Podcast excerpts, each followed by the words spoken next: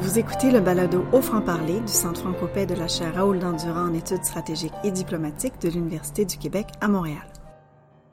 Dans ce quatrième épisode, nous recevons Buendois Mema. Avec lui, nous discutons des stratégies de conservation du pouvoir mises en place par Félix Tshisekedi au cours de son premier mandat présidentiel en République démocratique du Congo. Bonjour, je vous souhaite la bienvenue à ce quatrième épisode de notre balado au franc-parler que j'ai le plaisir d'animer avec Nicolas Klingeschmidt. Bonjour Nicolas. Bonjour. Pour ce quatrième épisode, nous recevons Buendois Mema, auteur du bulletin francopais d'avril 2023 intitulé Mimétisme autoritaire en République démocratique du Congo, de la cohabitation au retour de l'autoritarisme compétitif. Bonjour Buendois. Bonjour. Alors Buendois, je vous présente en quelques mots. Donc vous êtes actuellement chercheur sur la République démocratique du Congo et la République du Congo, donc le Congo-Brazzaville, au sein du projet Armed Conflict Location and Event Data, excusez-moi pour mon accent euh, anglais, euh, et vous êtes candidat au doctorat en sciences politiques à l'Université d'Ottawa. Donc dans le cadre de vos études de doctorat, entre 2021 et 2022, vous êtes allé faire une recherche de terrain de huit mois à Kinshasa, et vous vous intéressiez à l'époque à l'alternance politique de 2019 à la cohabitation et à la résilience autoritaire en République démocratique du Congo, ce qui nous a notamment permis d'avoir un très beau bulletin de votre part et qui nous amène à vous poser quelques questions aujourd'hui. Alors justement, Buendois, est-ce que vous pourriez nous en dire plus au sujet de votre objet de recherche et surtout du contexte qui vous a mené à entreprendre cette recherche? Euh, J'aimerais dire que euh, l'alternance au pouvoir en 2019 qui a conduit euh, à l'ascension du président Tshisekedi au pouvoir euh, n'a pas vraiment entraîné euh, l'effondrement de la structure autoritaire de Joseph Kabila. Alors, comme vous le savez aussi, les partis de Kabila, les Fronts communs pour le Congo, FCC, a co commandé la majorité en obtenant 350 sièges sur 500 à l'Assemblée nationale. Et aussi, euh, si vous vous rappelez, euh, pendant la cohabitation, euh, le FCCE de Kabila a aussi détenu également la majorité de sièges au Sénat. de plus, le président du Parlement et du Sénat étaient des membres du FCC. Alors, euh, j'étais vraiment intéressé à, étudier la transformation du pouvoir de Joseph Kabila pendant euh, la euh, pré-vie politique de, de cet ancien président. Alors, bien qu'il existe de nombreuses études sur la cohabitation et la sortie pacifique des autocrates au pouvoir, les chercheurs ont rarement aussi étudié les deux événements euh, se produisant euh, euh, simultanément dans un même état. Alors, mon objectif était vraiment de combler cette lacune de connaissances et aussi de proposer de nouvelles réflexions sur la cohabitation en tant que pratique émergente de la résilience autoritaire. C'est ça vraiment qui, qui, qui, qui, est, qui est à la base de ma recherche et qui m'a vraiment amené à Kinshasa pour mener euh, de, de, de, du terrain et pour savoir en plus. C'est, aussi, vous devez aussi comprendre l'aspect atypique de la manière dont l'alternance a été passée en RDC. C'était euh, pour la première fois dans l'histoire de la RDC, un président en exercice cède le pouvoir à un nouveau leader et aussi euh, un parti au pouvoir euh, qui a été perdu à l'opposition. Ce n'est que l'aspect exécutif que Joseph Kabila avait cédé à l'opposition. Alors, euh, c'est pourquoi j'explique comment une euh, coalition, minoritaire de Félix Tshisekedi dans un rare ou un, un cohabitation atypique, comment est-ce qu'alors Tshisekedi avait réussi à se libérer de la cohabitation et comment cela a permis, comment cela lui a permis de contrôler la CENI, la commission électorale qui est vraiment clé, euh, une institution qui est vraiment à la base de, de, de, des organisations des élections et qui, qui jouera un rôle vraiment très pertinent pour euh, euh, des élections de cette année qui sont déjà en train de, de, de, de s'enrouler, de campagne. Maintenant, c'est, c'est, c'est ça vraiment qui, qui, qui, qui m'a intéressé.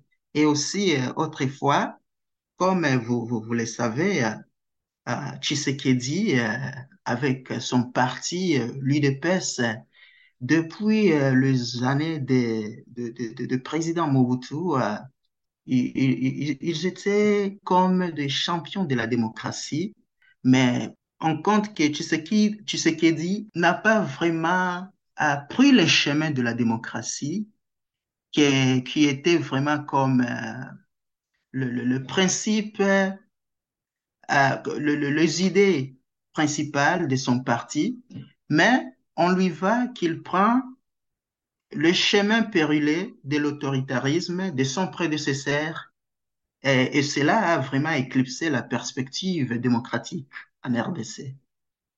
Merci beaucoup pour cette première réponse.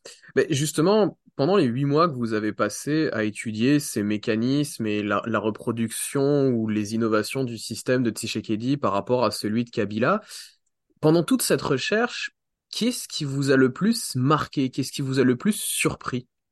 Oh, absolument. Ce qui m'a vraiment surpris était euh, euh, la manière dont euh, le pré président Tshisekedi, contre toute attente, a réussi à prendre le contrôle du Parlement. Il faut vous rappeler qu'il qu n'avait pas cette majorité euh, qui, qui, qui, a été dans la main de Joseph Kabila, qui n'était pas aussi euh, en exercice. Il n'avait pas une position officielle au, gouvernement, mais il avait une majorité au, Parlement et vous, connaissez aussi euh, les, les, rôles clés du Parlement dans l'exercice du pouvoir de l'exécutif.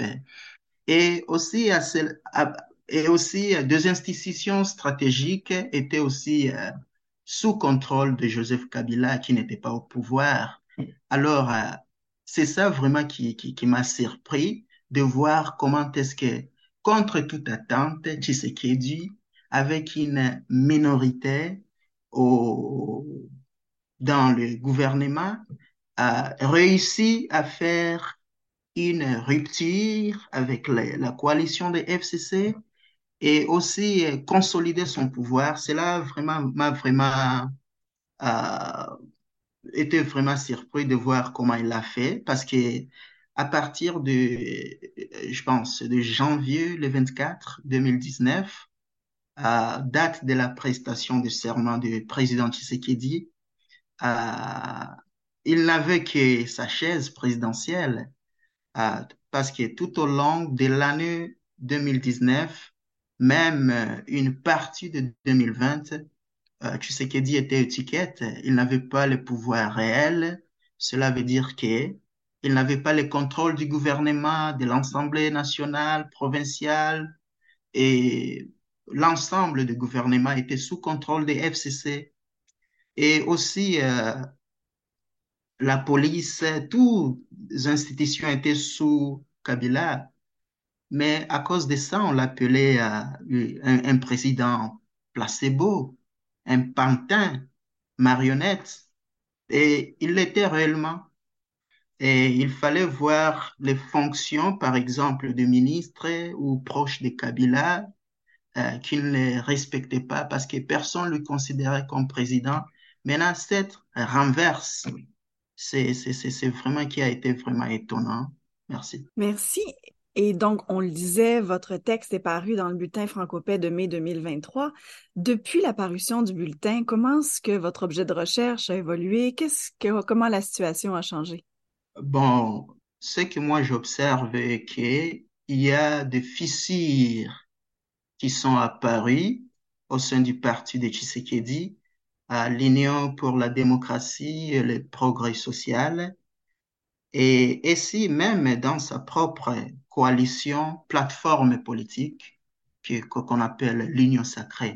Par exemple, son allié euh, le plus proche, Jean-Marc Kabund, qui, est, qui, qui, qui, a été aussi le, vice-président de l'Assemblée nationale, avait quitté le, le, le Tshisekedi, c'était vers, je pense, février 2022. Et après ça, il a lancé son propre parti, euh, mouvement politique de l'opposition euh, qu'il appelle euh, Alliance pour les changements. Mais ce qu'on observe après ça, il y a vraiment euh, un changement dans l'environnement euh, politique. Il y a chasse à l'homme, Kabund, qui a été proche de Tshisekedi, aujourd'hui, il a été mis en détention provisoire et aussi incarcéré à la prison de Makala à Kinshasa. Et, mais ici, récemment, en septembre, il a été condamné à sept ans de prison et pour des, accusations d'outrage au chef de l'État. Vraiment, c'est, c'est ça qu'on observe. On observe aussi dans la coalition euh, de l'Union sacrée, là où euh, on a vu euh, des, des, des, des, grands poissons comme Jean-Pierre Bemba et Moïse Katumbi, qui, qui se sont,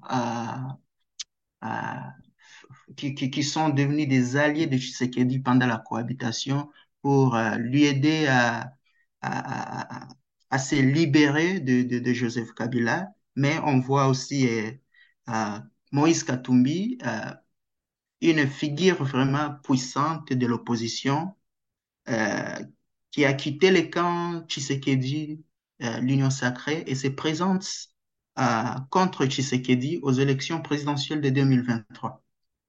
Cependant, euh, aussi on observe le conseil spécial de Tshisekedi, Solomon Kalonda, qui est aujourd'hui aussi détenu à la prison militaire d'Indolo et à Kinshasa. Et il y a, des arrestations de journalistes comme euh, Stani Boujakera, qui, est euh, un journaliste à la Jeune Afrique, qui, est, qui a été arrêté à l'aéroport de Kinshasa et aussi emprisonné. C'est, ça vraiment, de, de, un changement clé principal qu'on observe, malgré euh, aujourd'hui, on peut dire, dans les faits, même malgré qu'on prépare les élections, Tshisekedi a, a, déjà fait un grand pas à l'avance de, de, des autres candidats. On voit, on voit aussi euh, l'augmentation de la répression des opposants et euh, l'instrumentalisation ou l'activation de, de la justice contre euh, des, des, des, grands opposants comme euh, comme euh, Katumbi euh, avec sa coalition. On voit aussi Matata Pogno, l'ancien premier ministre qui se présente aussi cette année. Il est aussi, tu vois, il y a des, des procès qui, qui, qui, essaient de compliquer pour qu'il ne puisse pas se présenter aux élections, mais, mal, mais finalement, on voit qu'il a présenté sa candidature au niveau de la CENI. Oui, c'est ça le changement que, que, que j'observe personnellement. Merci beaucoup, Bouendoua Mema, d'avoir discuté avec nous aujourd'hui euh, et de nous avoir accordé quelques minutes depuis Ottawa. Euh, pour conclure, est-ce que vous voulez nous en dire un petit peu plus euh, sur ce sur quoi vous travaillez actuellement ou vos prochains projets de recherche? Où est-ce qu'on pourra bientôt vous lire à nouveau? Ce qui m'a vraiment intéressé, c'est tu vois, au Congo, l'alternance qui a qui a été fait le, en utilisant les élections comme euh, une euh, structure d'aider l'autocrate au pouvoir à céder le pouvoir pacifiquement, mais au Congo, comme on observe, Joseph Kabila ne l'a pas fait complètement. Il a seulement cédé euh, une partie de son pouvoir, mais il a maintenir euh, son contrôle sur euh, le Parlement et les institutions clés. C'est cette après-vie politique d'un autocrate qui m'intéresse. Et j'essaye de, chercher euh, la transformation du pouvoir de, ces autocrates dans de différentes institutions clés qu'il contrôlait, comme vous, vous connaissez euh, le secteur, les ressources naturelles, surtout les minéraux, sont vraiment une source principale de financement de, de, de, de régimes autoritaires en RDC.